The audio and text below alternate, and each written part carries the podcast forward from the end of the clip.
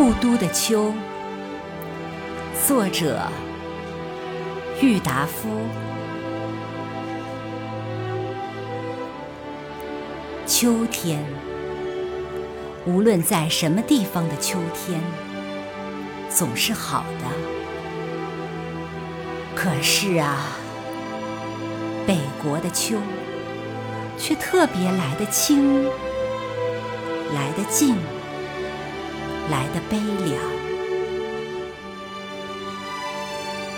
我的不远千里，要从杭州赶上青岛，更要从青岛赶上北平来的理由，也不过是想饱尝一尝这秋，这故都的秋味儿。江南秋。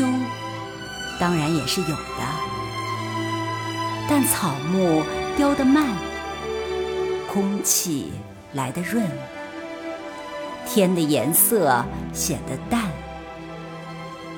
并且又时常多雨而少风。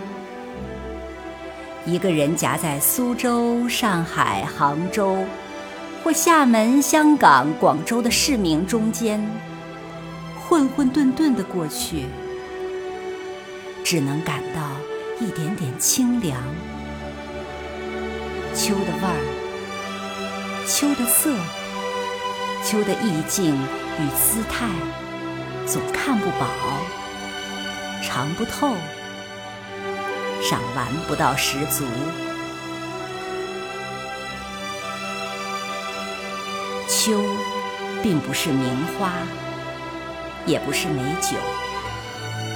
那一种半开半醉的状态，在领略秋的过程上是不适合的。不逢北国之秋，已将近十余年了。在南方，每年到了秋天，总要想起陶然亭的芦花，钓鱼台的柳影。西山的重唱，御前的夜月，潭柘寺的钟声，在北平，即使不出去门吧，就是在皇城人海之中，租人家一船破屋来住着，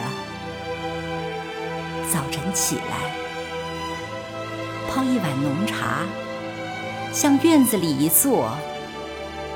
你也能看得到很高很高的碧绿的天色，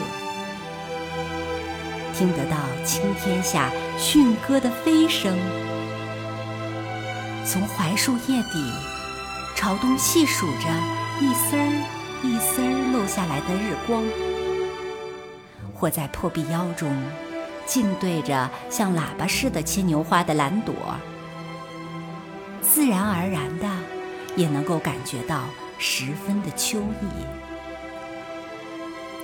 说到了牵牛花我以为以蓝色或白色者为佳，紫黑色次之，淡红色最下，最好还要在牵牛花底，叫长着几根疏疏落落的。尖细而长的秋草，始作陪衬。北国的槐树，也是一种能使人联想起秋来的点缀，像花儿，而又不是花的那一种弱蕊。早晨起来，会铺得满地，叫踏上去，声音也没有。气味也没有，只能感出一点点极微细、极柔软的触觉。